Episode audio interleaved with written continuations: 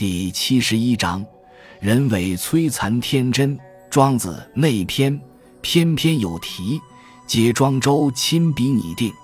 外篇本来无题，但用每篇文章首句中的字样全充题目，如前篇骈母，本篇马蹄。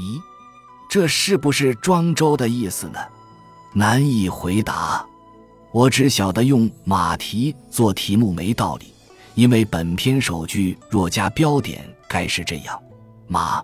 蹄可以见霜雪，毛可以御风寒。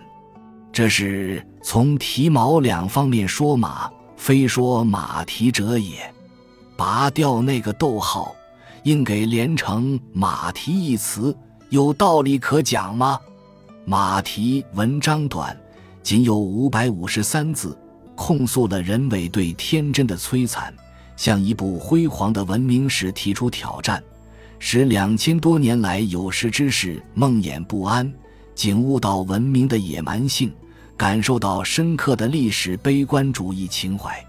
片中以野马代表天真，以伯乐代表人为。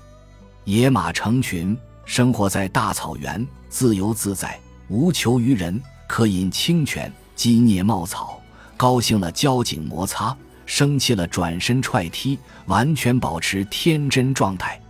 直到有一天，文明人跑来捕捉野马，牵进城去交给伯乐整治训练，烧之、踢之、刻之、烙之，弄死两三成；击之、可之、持之、咒之、整之、骑之，又弄死两三成。可怜野马，从此陷入万劫不复的苦难的历程。所谓整治训练，就是强迫异化。一级人为对天真的摧残，天真的野马被文明的伯乐人伪化了，改造成就马了。其恶果，引一段庄子现代版吧。马失群而孤绝，用阴险的目光看周围的一切，牛颈缩向，诡计脱恶，猛脱蛮撞，皮带断裂，偷咬缰绳，按土嚼铁。鬼鬼祟祟，四人做贼，朴素天真完全毁灭。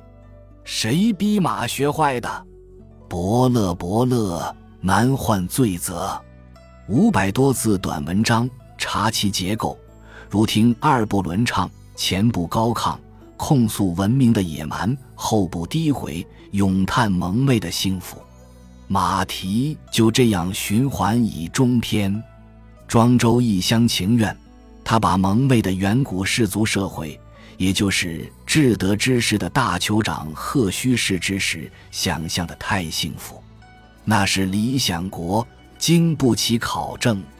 但他不管，他是诗人，他要驰骋想象，找来快乐于己于人，咏叹一回，他又控诉一番，控诉未完，他又咏叹起来。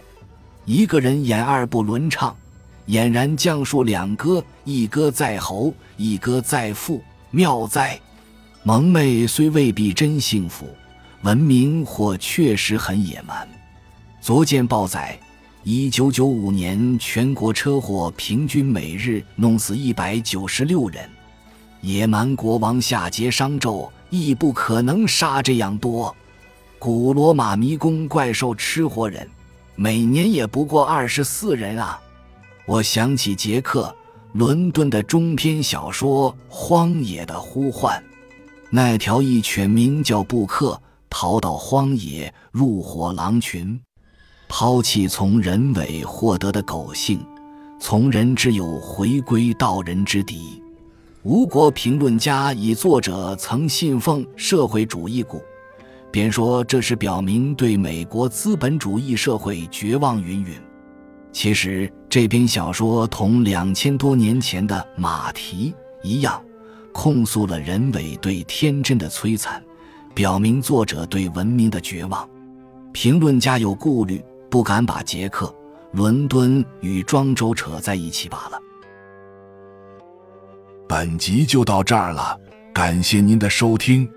喜欢请订阅关注主播，主页有更多精彩内容。